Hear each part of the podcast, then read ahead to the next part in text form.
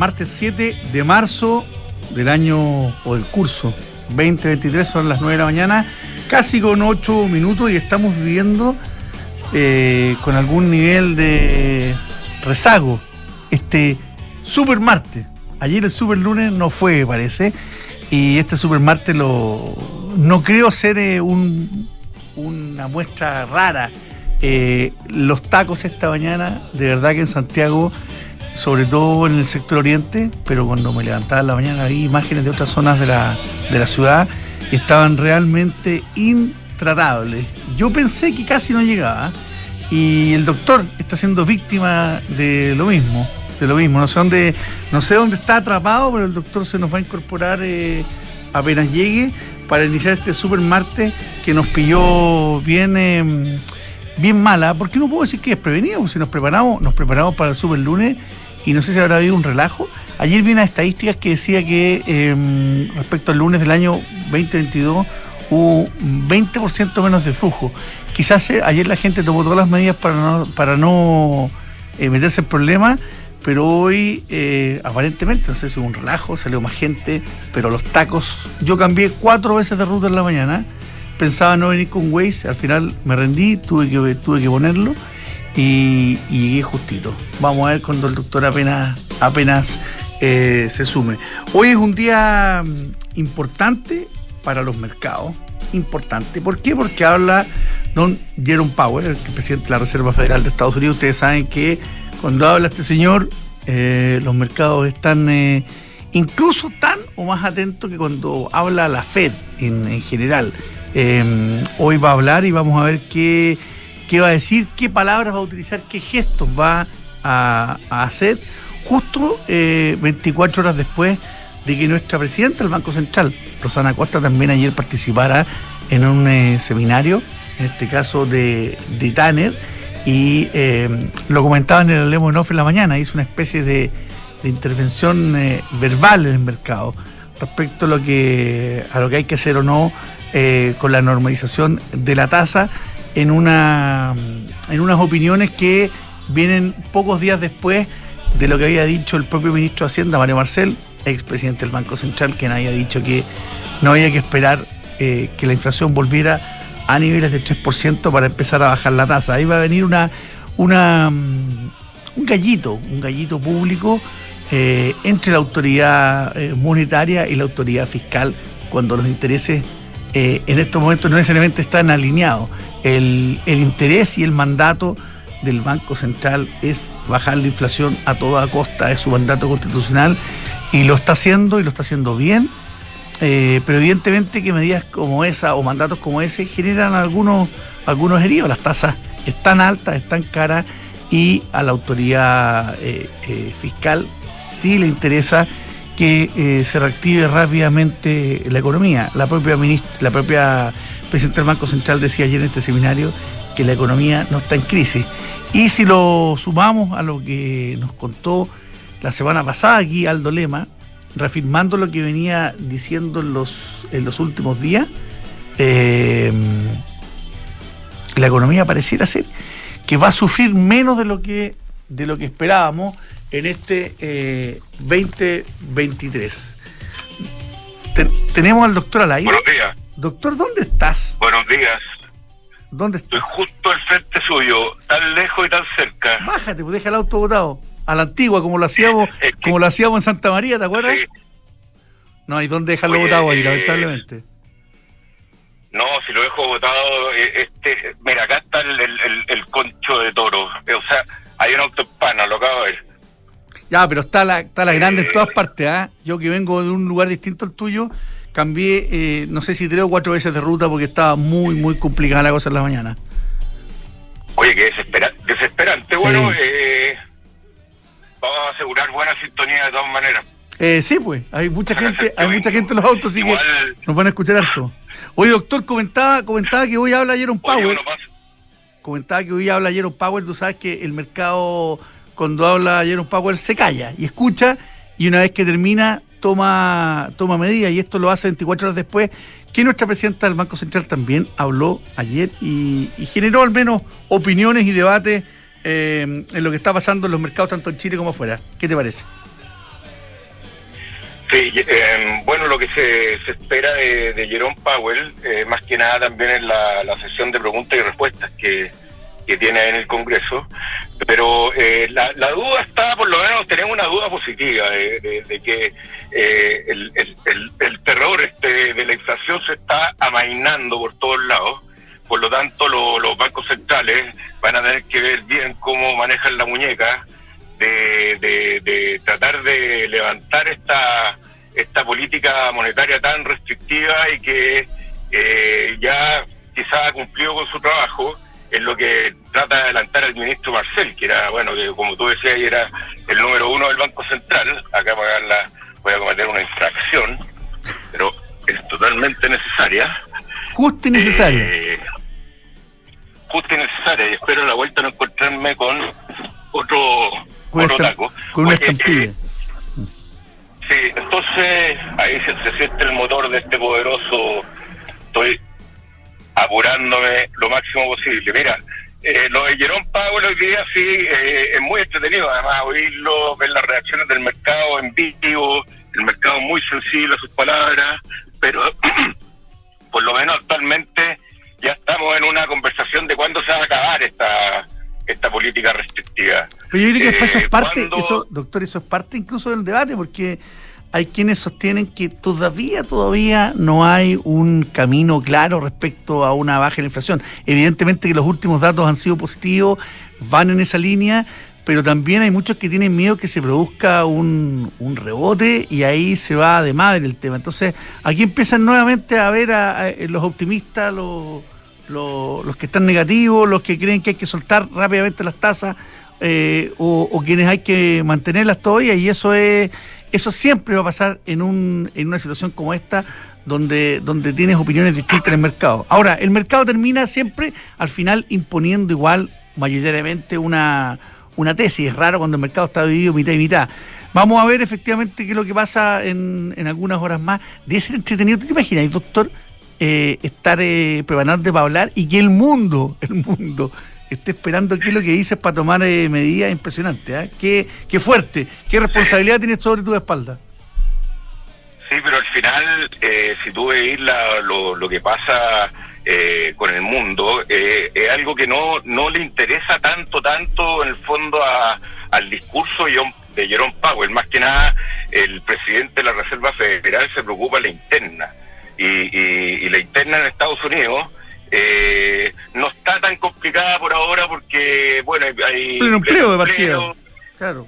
Sí, eh, los síntomas de inflación ya se están empezando a recubrir, pero yo te quería decir que si yo fuera banquero central, si yo fuera Jerome Powell, si yo fuera la, señora Acosta, eh, yo en este minuto todavía me cubriría y diría, como decir tú, wait and see a little bit porque eh, eh, las señales, si bien son buenas, no son para apresurarse. Y acuérdate que mi mandato principal es mantener la inflación a raya. Entonces, si mi mandato principal es y por mucho que el mercado del crédito esté parado, que eh, va a ser más difícil crecer, que hay gente ahogada con las deudas, mi interés es la inflación.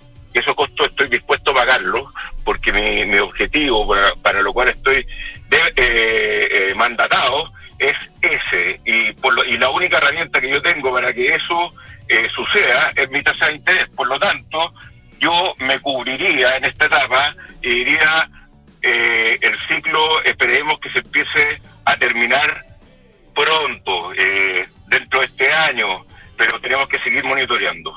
Algo así. Sin duda. el, el, tema que, que, quería plantear eh, Jerome Powell. Eh, no se va a anunciar inmediatamente, por lo tanto, no no creo que se vaya a anunciar inmediatamente eh, los pasos. es que esta no es la instancia tampoco. No debería ser esta la instancia. No. Mm. Sí, entonces, pues, pero la pregunta es por qué el mercado pone tanta atención, entonces. Voy entrando al túnel, así que... Vaya nomás. Me acuerdo con usted en dos minutos. Desconéctate. Yo les voy a contar que, eh, bueno, el mercado en esta eh, está expectante y lo podemos mirar de distintas formas.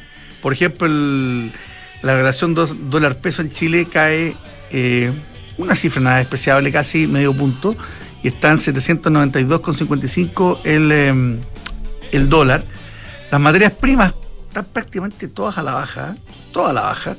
Eh, el cobre 1,41 y está sobre los 4 dólares levemente. Los petróleos que siempre son tan importantes para nosotros hay que mirarlos eh, diariamente.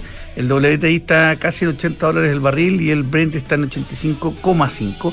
Y en materia de bolsas, que son las que van a llevar más la temperatura de lo que está ocurriendo, por lo menos hay una previa interesante. Europa está toda en terreno positivo, levemente, pero toda en terreno positivo.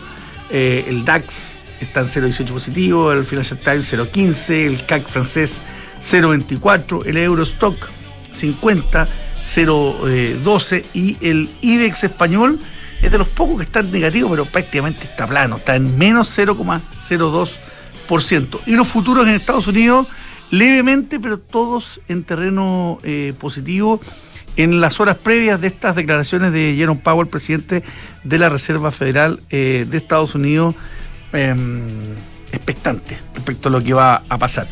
Bueno, y en otro, en otro tema continúa la temporada de resultados de, empresas. Hoy día informa Henkel, informa eh, chip.com y eh, son, son datos que también el mercado va a ir, eh, va a ir sopesando durante em, el día.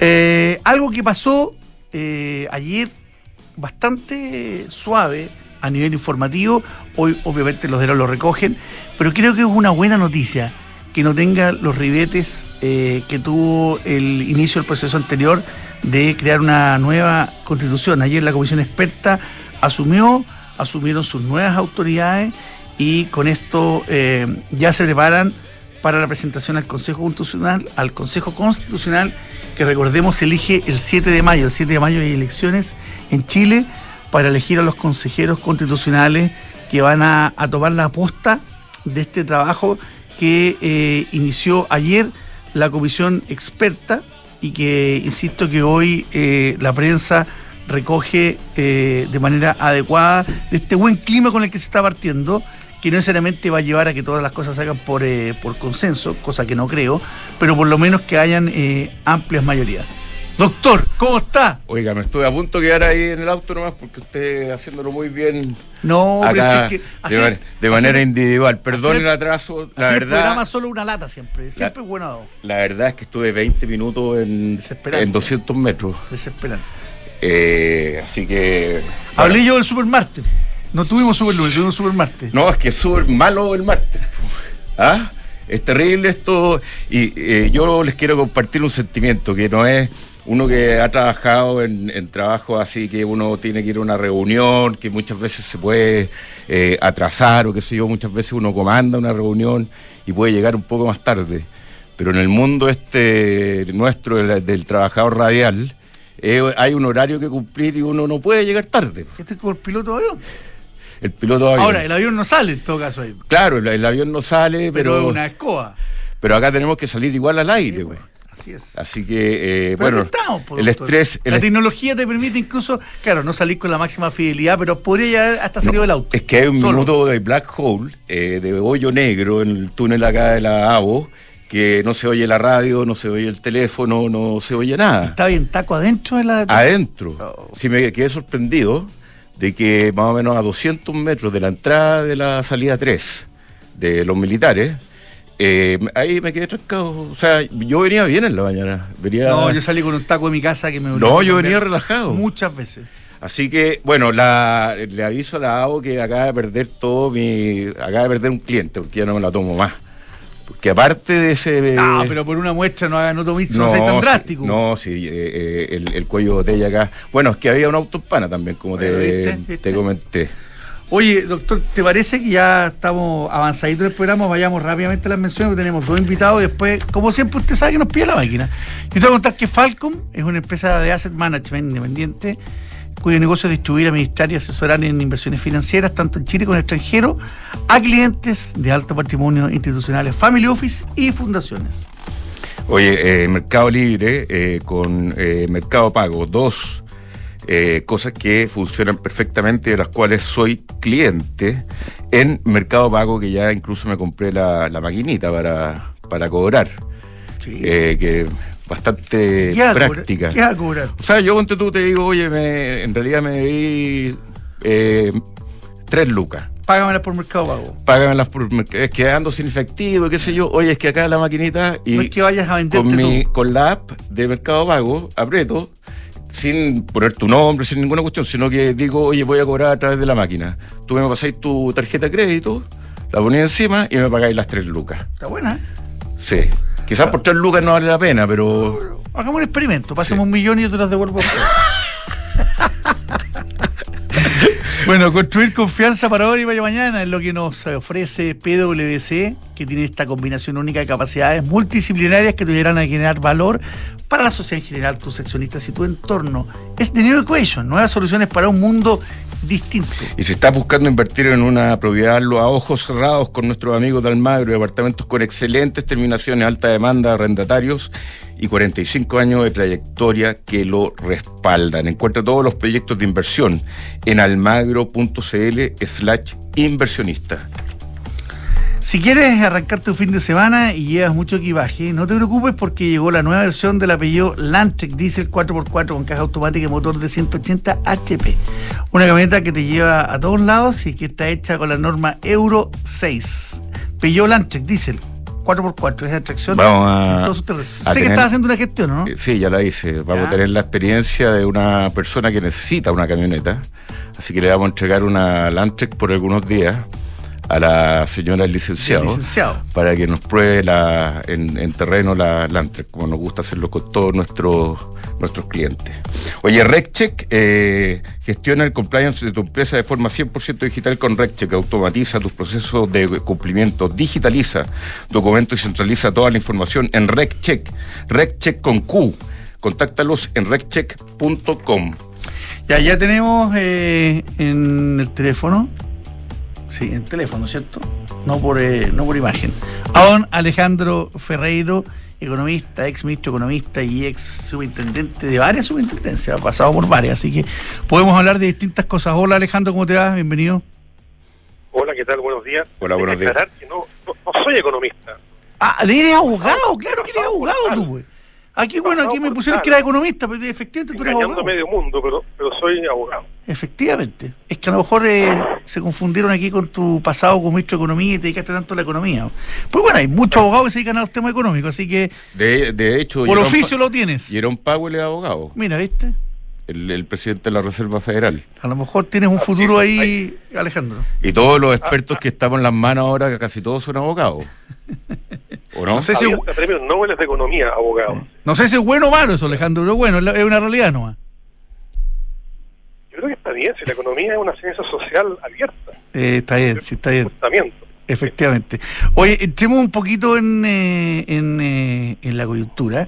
Eh, me gustaría que habláramos de, eh, de, la, de la reforma previsional, habláramos de la reforma también a las, a las que son dos áreas en las que tú tuviste muchas eh, muchas responsabilidades. Y, y cuando uno mira lo que está pasando hoy en Francia, que es un, un país que, que mm, han habido mm, ha habido mucho mucho ruido, muchas protestas, incluso estos días están ocurriendo nuevas protestas respecto eh, al tema previsional y vemos que es un país que nos estamos a no sé si años luz, pero es que nos queda muy lejos respecto a qué cosas que hay que hacer. Cuando nosotros todavía no nos ponemos de acuerdo aquí en nuestra reforma previsional, ¿cómo ves el proceso previsional al que estamos hoy? ¿Estamos entrampados? ¿Estamos eh, eh, buscando el camino? ¿Cómo lo ves? A ver, el caso de Francia es un buen ejemplo de lo difícil que es la economía política de las reformas previsionales. En general, en los sistemas más maduros, todas las reformas previsionales suponen un esfuerzo adicional que son malas noticias para la población. O hay que cotizar más, o hay que ajustar al alza la edad de jubilación, o hay que disminuir la expectativa de pensión para generar el equilibrio financiero que en estos sistemas comienza a debilitarse. Entonces, eso que es difícil de explicarle a la población resulta muy complejo para los gobiernos de intentar y casi siempre fracasan en ese esfuerzo. En Chile, que no estamos en un sistema de reparto, la cosa sin embargo no es eh, tan diferente. Siempre ha sido fácil aumentar la PGU porque va con cargo a recursos fiscales, pero en lo demás hemos encontrado muchas dificultades, hemos tenido tres esfuerzos de reforma previsional, diría relativamente sólidos en lo técnico, los dos primeros fracasaron tenemos ahora un tercero arriba de la mesa, que espero que se beneficie de lo que yo percibo un clima social más tendiente a la convergencia, a la búsqueda de acuerdos. Podríamos tener un, momento de acuerdo importante para la historia de Chile si tratamos de el tema constitucional, el tema tributario y eventualmente también el tema previsional. Pero eso requiere flexibilidad, preferir los puentes y el diálogo, así acabando en las posiciones ideológicas que cada quien tiene. Oye Alejandro, tenemos un problema con tu señal, al parecer, se, se oye bastante mal. ¿El señor director lo oye bien? No, no perfecto, pero pero se oye. Se oye. Se habla un poquito más fuerte. lo que tengo. Un poquito más quieto en, el micrófono. Oye, eh, Alejandro. Aló, ahora sí. ahí, ahí, está mejor, ahí está mejor. Ahí está mejor ya. Ahí mejor. Perfecto. Bien. Eh, no, entonces, entonces bueno, eh, hay un, hay un, hay un tema técnico por un lado y hay un tema político por otro, pero ves, ves orilla hoy en Chile para resolver este tema de, no sé si definitiva, pero, pero dar un salto respecto a lo que tenemos. Yo creo que sí. De hecho, tenemos un cambio fundamental del contexto. Nosotros tenemos una PGU eh, crecida en cobertura, crecida en monto y por tanto hay un piso sobre el cual van a partir las pensiones hacia adelante, con lo cual de alguna manera uno puede pensar que se descomprime socialmente el debate sobre las pensiones. Aquí estamos hablando de un primer pilar solidario bastante más robusto que el que teníamos antes. Eh, y yo creo que al menos en el nivel técnico uno ve bastante consenso respecto de cómo uno podría eh, resolver estos temas. Pero eh, en estos asuntos, en temas de seguridad social, cuando está involucrado el rol privado, cuando está la expectativa de lucro, rentabilidad de las empresas que participan en ello, siempre ha habido un componente ideológico muy fuerte que ha impedido ver esto, yo creo, con ojos claros, ya mezclado, en fin, la ideología con la evidencia. Sí, ahí como que, que, se siente, Alejandro, que hay cosas que ya no, como que no se van a discutir tanto, como que ya eh, se, se, se, agotó la, la, discusión, por ejemplo, de la administración de este 6% que eh, va a ser una cuenta eh, nocional administrada por el Estado y que el Estado al final va a administrar toda la relación con los futuros pensionados que ahí también yo tengo eh, demasiadas dudas, o sea, porque digamos que la, la AFP no son la perfección de, de, comunicación como toda compañía con sus clientes. O sea, todos tenemos problemas con eh, distintas compañías, telecomunicaciones, televisores, la misma luz, da lo mismo, pero eh, ¿cómo, cómo eh, en, en, en, esta reforma, cómo se va a dar esa discusión respecto a cómo se van a administrar los recursos? Yo creo que hay dos grandes temas, a mi juicio, discutibles de la propuesta. Uno, esto, una es la propuesta de separar la administración de fondos o gestión de inversiones, que puede quedar en manos de privados, y la administración de la cuenta, que quedaría en manos de un administrador estatal único. Esto esto es una reforma muy radical respecto de cómo hoy día funciona esto, porque hoy día funciona integrado a las AFP hacer ambas cosas. Y creo yo que supone incurrir en un riesgo grande de que el asunto no funcione. Eh, y, en definitiva para mí es eh, buscar una solución maximalista para un problema que esencialmente no existe. En consecuencia es, incurrir en un riesgo operacional o de funcionamiento innecesario porque no aborda realmente un problema que hoy día moleste o genere una dificultad en la operación. Eh, lo otro tiene que ver, creo yo, con la administración estatal de los fondos, porque este 6%, y así como está planteado también un administrador estatal para el, el, el 10%, que sería por default eh, el Estado, eh, supone un, un rol político en la gestión de inversiones a cargo de entidades finalmente designadas por la autoridad política, eh, que puede ser muy alto, que puede significar una, una, una captura política o incentivos políticos a la gestión de inversiones. Son cuestiones que se pueden resolver, hay que mirarlos con detención, pero probablemente son de los principales riesgos que yo veo en esta propuesta de reforma y que probablemente pueden eh, removerse, se pueden cambiar, sin afectar la esencia de lo que se busca, que es mejorar las pensiones. Sí, pero ¿cómo, cómo es ese camino? Eh, eh, yo entiendo y estoy totalmente en tu línea de que eh, de lo que dice el gobierno que con economías de escala a través de la administración centralizada se va a ahorrar un montón de plata y que esa plata va a ir directamente en beneficio de los de los jubilados, pero es como para no creerlo porque la evidencia histórica siempre ha demostrado que, que el Estado administrando casi siempre no da eh, la misma performance que eh, la administración de privados que están compitiendo. Bueno, hay dos cosas. Yo creo que en la administración de fondos debiera haber una opción privada y una opción privada que pueda competir al menos en igualdad de condiciones. Decir que eh, pueden competir los privados con el Estado, pero no pueden hacer publicidad, no pueden tener fuerza de venta y quien no elija va a ir directamente al sistema estatal, me parece a mí que es una competencia desequilibrada en perjuicio de la gestión privada y a favor del gestor estatal. Eso habría que evaluarlo y corregirlo. Pero la, esta administración de cuentas, este sistema burocrático único en cargo, del, cargo del Estado, a mi juicio no es evidente que sea demasiado más eficiente que lo que hoy día existe.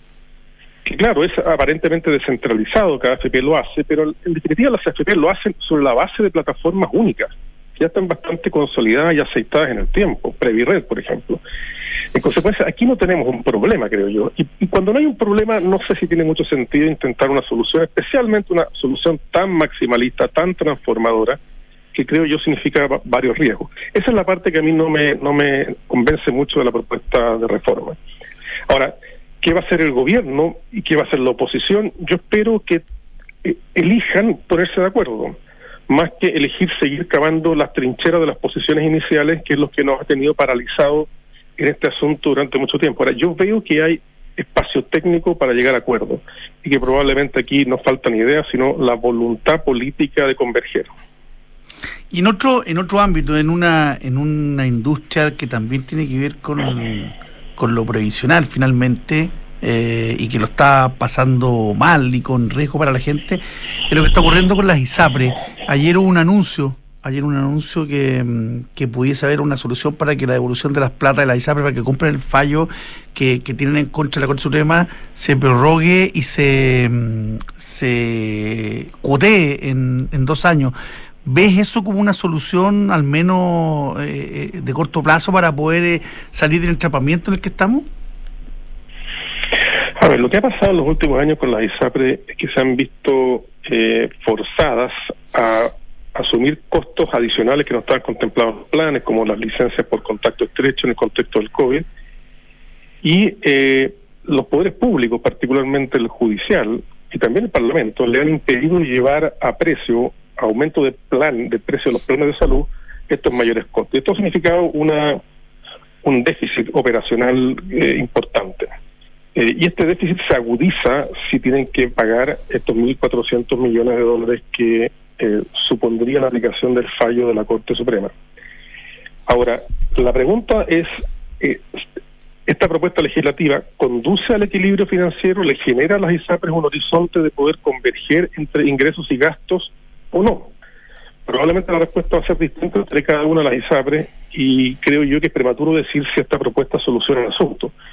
A mí me parece que mientras no se le permita a las ISAPRES, y esto no es popular decirlo, pero es la única cuestión, me parece a mí intelectualmente honrada, mientras no se le permita a las ISAPRES generar ingresos o cobrar equivalentemente a los costos que están enfrentando, el sistema va a seguir incurriendo en déficit y va a llegar un minuto en que los accionistas van a decir, señores, eh, hasta aquí no más llego, le paso la llave de la ISAPRE al Ministerio de Salud, le paso la llave de la ISAPRE a un liquidador, eh, a un interventor en el procedimiento de insolvencia y quiebra, y esto se puede acabar. Entonces, la pregunta de fondo es, en la sala de directorio de la ISAPRE, ¿esta propuesta es percibida como suficiente para llegar a una convergencia entre ingresos y gastos en el mediano plazo? ¿O sienten que eh, esto no tiene solución en el mediano plazo y por tanto, les, entre comillas, les resulta más eh, razonable en perspectiva de negocio dejar caer a las ISAPRE? Es una pregunta que no nos podemos responder nosotros, lo tienen que responder aquellos que hoy día están viendo si siguen financiando el déficit con aumentos de capital o simplemente se abstienen de seguir haciéndolo. Pero está bien, tú no tú no estás en eso en ese directorio, no estás en esa decisión, pero pero ¿crees que es una vía de solución o está muy lejos de lo de lo razonable para ellos? Yo te diría lo siguiente, dar dos años para financiar como se paga con los excedentes, digamos, que es con cargo a a financiar beneficios de salud, me parece a mí un plazo razonablemente holgado, pero solo va a ser suficiente en la medida en que en paralelo las ISAPRES puedan ajustar los precios de los planes al alza. Mm. Si seguimos judicializando todos los aumentos de precios, si la superintendencia establece un aumento posible del precio base de los planes de salud que no se haga cargo de esta situación, lo cierto es que por más plazo que tú des, si no tienes los ingresos para financiar, lo que vas a hacer simplemente es probablemente postergar una situación de crisis. En consecuencia, aquí una cuestión es el plazo y otra cosa es la convergencia financiera. Y la convergencia financiera supone permitirle a las ISAPRES equilibrar sus gastos con los ingresos a través de los precios de los planes de salud. Ah, y eso no ha ocurrido en los últimos años y es la causa probablemente de esta crisis. ¿Cómo, cómo si uno hace un, antes y un después, Alejandro, respecto al, negocio de, la ISAPRES, que eh, también han habido movimientos bastante recientes de adquisiciones de ISAPRES por parte también de, de empresas de afuera?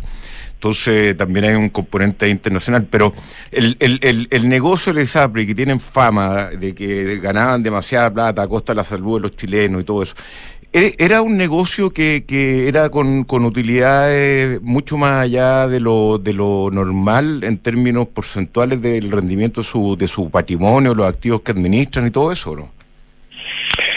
Lo que pasa es que la ISAPRE, a ver, medido sobre patrimonio era alto, porque en general muchas ISAPRE operan con bajo patrimonio. De hecho, no había una gran necesidad de capital.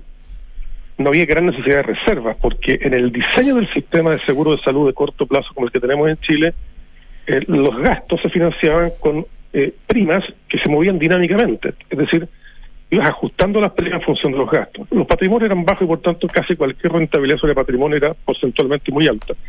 Si tú la ves simplemente sobre los ingresos, probablemente de cada 100 pesos que facturaba o cobraba un ISAPRE, dos o tres pesos eran utilidad. Desde esa perspectiva no parece un monto muy alto. Calculado sobre el patrimonio era alto por lo que te explicaba, por lo que te explicaba recién. Sí, eh, o sea, era un negocio que analizándolo como margen sobre venta, un negocio bastante normal con un margen eh, más o menos neto de 2-3%. Y es un sí, y es un negocio que sin embargo, enfrenta un, tremendo riesgo político, no solamente en el horizonte de largo plazo, qué va a pasar con las reformas en el sistema de salud. Este gobierno había propuesto básicamente transformar las, eh, los seguros privados o la ISAPRE en seguros meramente complementarios y establecer un fondo único. Entonces es un negocio además que tiene un horizonte muy incierto. Pero no solamente respecto a reformas futuras, sino que no tiene certeza siquiera respecto de si puede o no puede cobrar lo que necesita cobrar para equilibrar sus gastos. Y ese es el gran problema en que han estado metidas las ISAPRES a consecuencia, a mi juicio, de un intervencionismo judicial excesivo ¿ah? y que no necesariamente ha sido eh, técnicamente bien fundado. Y, y, las autoridades actuales, ¿cuál es, ¿cuál es tu percepción respecto a lo que a lo que quieren hacer respecto a este a este drama, este y a este negocio? Porque viéndolo así como en perspectiva de que de las ideas macro que no sé los políticos de que nos están gobernando actualmente siempre han tenido una idea de, maximizar eh, la presencia estatal versus la, los privados. Entonces esta oportunidad de darle un, un check con una cruz digamos a la a la ISAPRE y enterrarla y que el Estado asuma un rol mucho más protagónico en toda la salud de los chilenos, es algo que va en línea con, con, esa intención, lo mismo que, la intención de administrar todos los, todos los, fondos de pensiones por parte de una, de una entidad estatal. O sea, eh, se ve que, que, la oportunidad está y deben haber varios que la quieren aprovechar. Entonces ahí también debe haber una pelea eh, relevante eh, respecto a, a qué hacer con este tema eh, financiero, slash ideológico, slash político. Yo creo que tú planteas un tema cierto. Eh, probablemente la coalición de gobierno. Hay muchos que ven aquí la posibilidad de pasar a un seguro único estatal de facto sin tener que recurrir al Parlamento, simplemente por la aplicación de un fallo de la Corte Suprema. Eh, pero hay otros, y creo que ahí está el, gobierno, el Ministerio de Hacienda y el Ministerio de Salud, que consideran que las reformas hay que hacerlas eh, legislando con gradualidad y, no en momentos de crisis eh, que puedan significar grandes problemas. Eh, ahora bien, esta propuesta que se planteó ayer, hay que ver los detalles. a mí me, hace falta entender la parte de los ingresos, de cómo se cómo convergen los ingresos con los gastos. qué permiso van a tener las ISAPRES para subir los planes de salud. Eh, y sobre todo, porque creo que es lo fundamental, cómo van a reaccionar los dueños de la ISAPRE a este contexto. Porque muy probablemente el pago inicial de estos eh, estas devoluciones a los afiliados no se va a poder hacer con los ingresos, sino con algún aumento de capital adicional que no está arriba de la mesa, hay que ponerlo. Y eso requiere convencer a los accionistas de que esto tiene futuro también. Y el futuro no está tan claro tampoco. Yo creo que es evidente que no está, no está demasiado claro en casi nada, y en particular en este sector. Ahora, eh, eh, finalmente, perdón, señor director, que el, tema está candente. Eh, finalmente, eh, ¿qué, qué, qué, o sea, esta, este titular del diario financiero, por ejemplo, que el gobierno definió ejes de ley corta, 24 meses de plazo para las devoluciones, pareciera que le están dando harto aire a la a la ISAPRE o no, o, es una aspirina que no, no, no, no, va a tener gran, gran efecto en la enfermedad poco lo que te decía, yo creo que por el lado del plazo no es un plazo estrecho y por tanto hay margen para el acomodo. La pregunta es si en esos 24 meses la CISAPRE van a generar los recursos suficientes para devolver un total de hasta 1.400 millones de dólares, que es mucho dinero.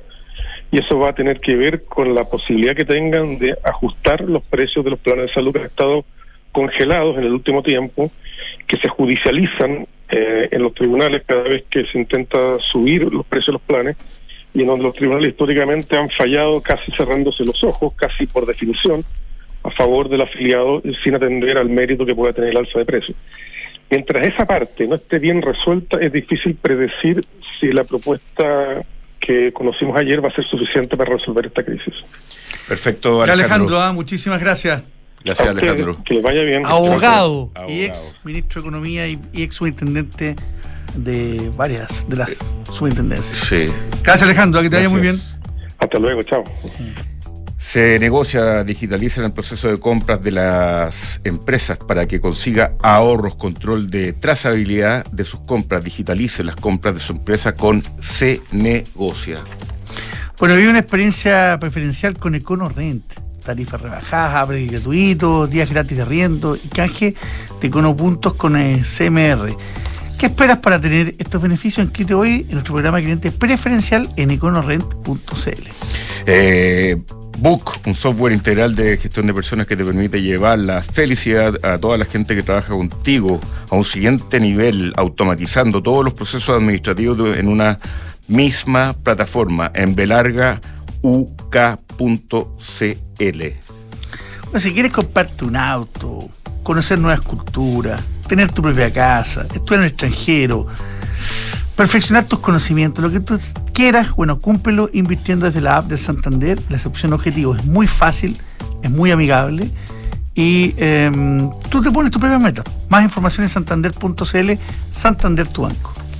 Oye, entonces eh, Ducati, que tiene la modelo Scrambler de 803 centímetros cúbicos con este modelo vintage, lleno de tecnología también, una moto hondera, una moto de muy buena performance y que además está con una oferta eh, limitada a un precio alrededor de 2 millones más baratas que, eh, que lo que estaba anteriormente. Y más encima en Ducati también le dan financiamiento. Las unidades son limitadas. Excelente. Ya estamos con nuestro siguiente sí. invitado. ¿Usted quiere hacer el honor? Bueno, don Mario Ortiz, de Mercado G. ¿Qué, ¿Qué, empresa mejor para hablar del dólar, del tipo de cambio, que, que Mercado G? Hola Mario, ¿cómo estás? Hola, muy bien, ¿cómo están? Buenos días. Sí. Muy bien. Oye, Mario, eh, la verdad ya se nos olvidó, como que se nos olvidó eh, la temida Luca el dólar. Se, se, se, como que se, se echó en el, en, el tiempo. Eh, acá el señor director me dice que bueno, yo también digo, pucha, que bueno. Eh, y... Es que el dólar alto transmite... Eh, inseguridad. Inseguridad. Sí, sí. Por más de cómo uno esté invertido, por más que lo que deba, pero, pero el dólar alto siempre transmite inseguridad. Sí, y una moneda fuerte como, como está, no, no es fuerte nuestra moneda, nuestra moneda es una moneda sofisticada que tampoco cuenta con grandes volúmenes a nivel mundial, no tiene preponderancia en ningún tipo de internacional, pero tiene su mercado acá que se mueve y se mueve con bastante eh, pasión. ¿Cómo estará, cómo, cómo, ven el dólar ahí en mercado G, eh, Mario? Bueno, em, les puedo contar un poquitito que hoy día abrimos el, dólar con un, con un gap a la baja. ¿ah? Abrió más o menos en, en 7.90, ya va cotizando en 7.94, eh, con un cierre de ayer eh, aproximadamente en los 7.98. Eh, ayer pasó algo interesante que salió Hacienda a, a, decir que iba a hacer una venta de, de dólares desde marzo hasta junio, aproximadamente mil millones mensuales, con tope de 100 eh, diarios, lo que lo que implica un poquitito eh, una, una mayor oferta, ¿cierto? Una mayor oferta en el, en el mercado eh, de lo previsto, de lo habitual, algo que eh, el mercado descuenta hoy día eh, en la apertura. Ahora, ¿Qué es lo que podría pasar eh, dentro de los próximos días? Ustedes hablaron a, a, al inicio del programa mucho de lo, de lo, que pasa hoy día, de, de lo que Powell. va a decir Jerome Powell el día de hoy. Y es súper relevante lo que va a pasar hoy día con Jerome Powell, es porque es relevante por, por, el tema de las tasas. Hoy día eh, eh, las tasas son eh, los movimientos de tasas, tanto en la economía chilena como en la economía estadounidense, son los eh, predominantes factores a, a a, observar respecto al tipo de cambio, cómo se va a comportar este este amigo el dólar peso y, y, si va a estar en Luca de nuevo como ustedes dicen o se va a mantener aquí cerca de los 800, ¿cierto?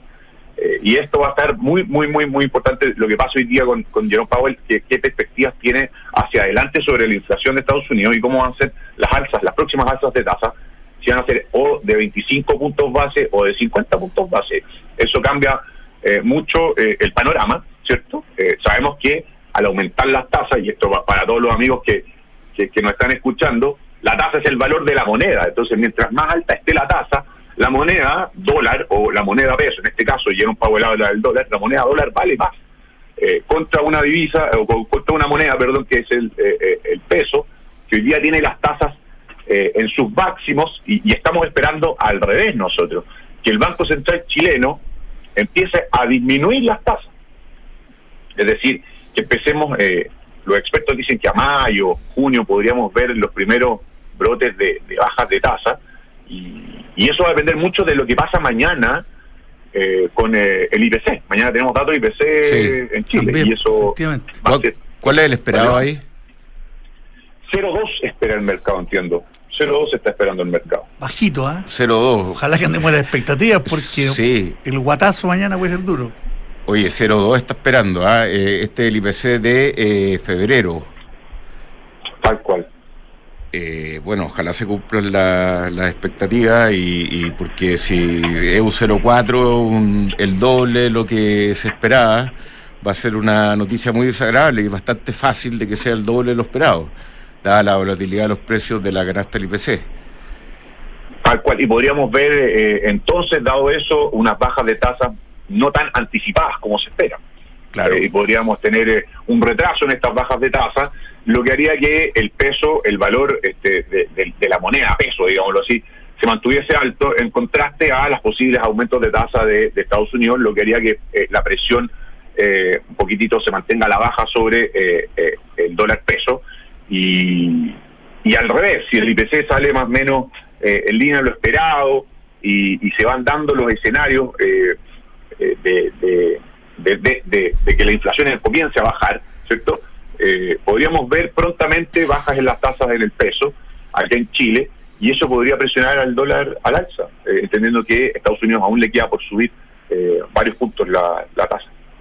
Muy bien, Mario Ortiz, Chief Commercial Officer de Mercado G, muchas gracias y saludos a la gente de Mercado G, Mario, que estén muy bien. Igualmente, les agradezco mucho que tengan muy buen día. Un abrazo, Mario, que te vaya bien. Un abrazo, chao, chao. Doctor. Eh, bueno, nosotros vamos y volvemos. Eso. A ver con... qué está pasando con más detalle en las bolsas, en sí. las monedas, todo. Con un ex Mercado G. También. Mira. Posada, fundador. Mira. Qué escuela. Vamos.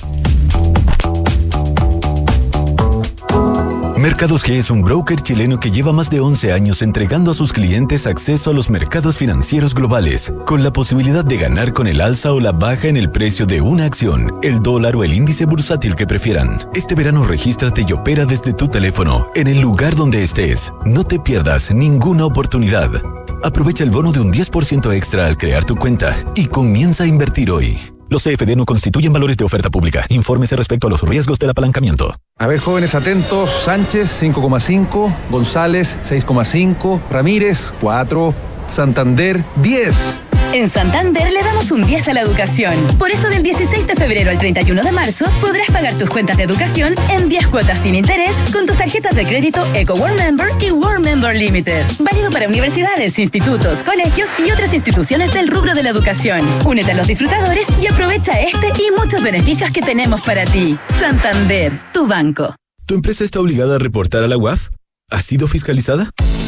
RegCheck es la mejor solución para cumplir con la regulación WAF, proteger la reputación de tu negocio y directores, agilizar procesos comerciales y cumplir con las mejores prácticas ESG. Fácil de implementar, 100% digital y en la nube. Todo por un conveniente fee mensual. Fintechs, inmobiliarias, factorings, AGFs y más de 150 clientes en Latinoamérica confían en nosotros. RegCheck con Q por un ecosistema de negocios más transparente y sostenible. regcheck.com de ahora en adelante, podrás pagar en restaurantes con un código QR sin tocar dinero ni máquinas, comprarte tus libros de estudio con descuentos, cargar tu celular sin salir de casa, aceptar todas las tarjetas en tu negocio o cobrar con un link de pago. Por eso y muchísimo más, de ahora en adelante Mercado Pago, la fintech más grande de Latinoamérica. ¿Dónde prefieres trabajar? ¿Donde los jefes son figuras inalcanzables o son líderes inspiradores? ¿En una empresa que solo piensa en su propio beneficio? ¿O en una donde los beneficios son para ti? ¿Dónde quieres trabajar? ¿Donde te consideran un recurso o una persona? En Book nos centramos en las personas. Por eso queremos cambiar la forma en que tu empresa las gestiona. Porque una vez que cambias el switch, puedes cambiar la vida de tus colaboradores. Cámbiate a Book y crea un lugar de trabajo más feliz. Visítanos en buk.cl. Cada viaje necesita un equipaje. Cada equipaje, una aventura. Cada aventura necesita un terreno. Y en cada terreno necesita solo una cosa. La nueva versión de Peugeot Landtrek Diesel 4x4. Con tracción y rendimiento para ir donde quieras. Con caja automática, motor de 180 HP y hecha bajo la norma Euro 6.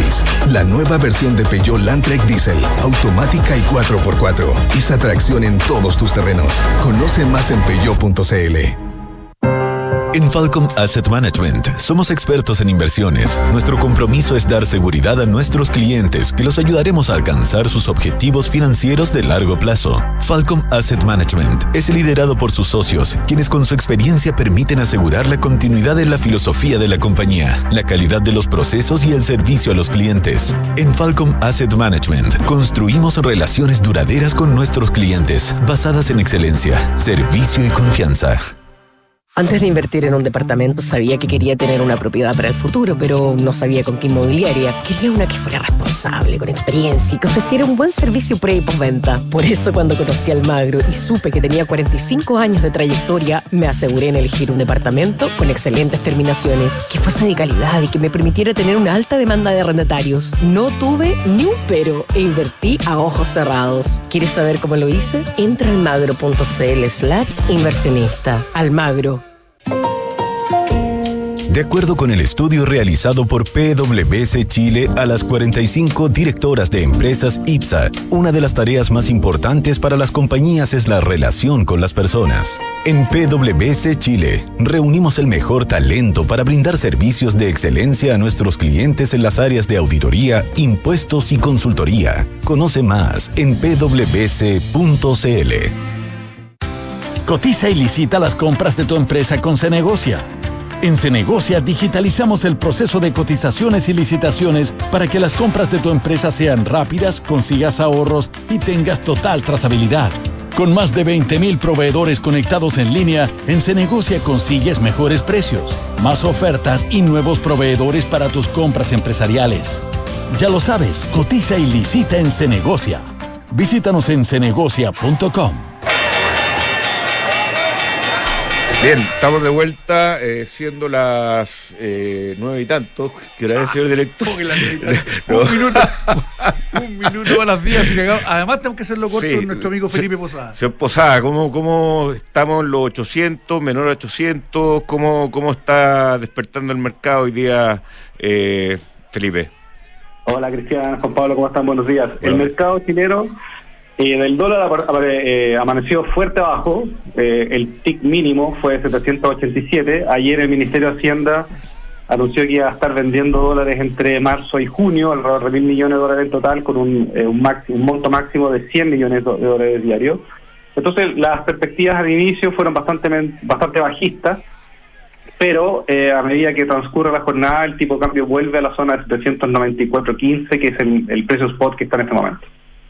Oye, el, el, el, Ministerio de Hacienda que esté eh, vendiendo dólares, bueno, no tiene nada que ver con las intervenciones del Banco Central. El, el Ministerio de Hacienda está vendiendo dólares por algún motivo en especial. ¿Anunció esto de los mil millones que, que iba a vender eh, de a 100 millones diarios?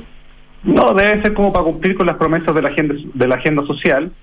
Pero tú tocaste un buen punto, porque en general eh, el tipo cambio en Chile está intervenido por el Ministerio de Hacienda ahora y por el Banco Central Ayer, por ejemplo, el volumen de transacciones fue 1.040 millones de dólares. Por lo tanto, podemos sospechar que entre la intervención del Banco Central y eh, las ventas de spot del Ministerio de Hacienda probablemente tienen tomado probablemente cerca o un poquito más del 10% del volumen total del mercado. Y lo interesante de esto es que el tipo de cambio con esta intervención, con estos dos actores importantes, con una, un volumen de transacción importante durante el día, el tipo de cambio no cae, porque está en 794.